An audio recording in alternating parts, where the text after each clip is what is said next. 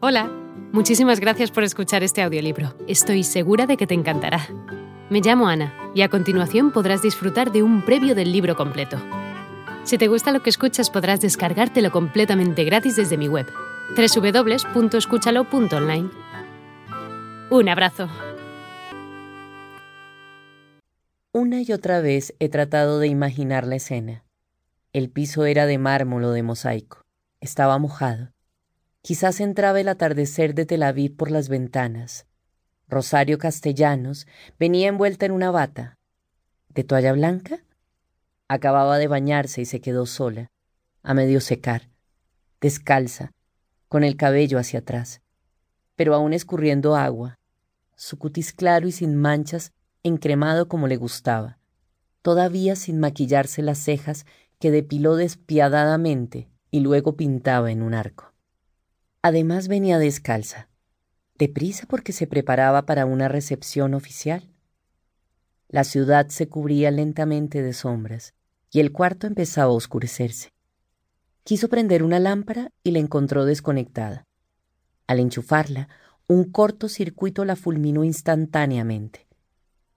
Bien decía Jaime Sabines, todos conocemos el poema, que había sido una muerte tonta, retonta si tomamos en cuenta que los contactos eléctricos son de goma o baquelita, aunque ese tipo de accidentes ella los recordó con humor y como muy frecuentes en uno de sus artículos, en que hablaba de Comitán. Muerte tan tonta y absurda que después de treinta años sigue asombrándonos. En el momento corrieron conjeturas. Hablaron de suicidio.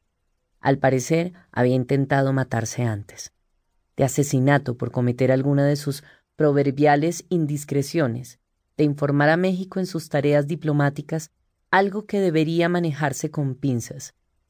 Sus amigos dijeron y siguen diciendo que todo eso son habladurías y que aunque era ciclotímica, en esa época cruzaba por un momento alegre. Raúl Ortiz y Ortiz me dijo que un pretendiente le había propuesto matrimonio. Nunca sabremos bien lo ocurrido y sin conocer Jerusalén ni la casa de la embajada, resulta imposible reconstruir la escena. ¿Realmente estaba en bata, desnuda a medio vestir? ¿Realmente ocurrieron los hechos como me los imagino? Seguirán inquietando a nosotros treinta y tantos años a menos que descubran datos categóricos. Sin embargo, eso no sucederá, y Rosario Castellanos pasará a la historia de nuestra literatura, entre otras cosas, como la escritora que murió por haber conectado una lámpara.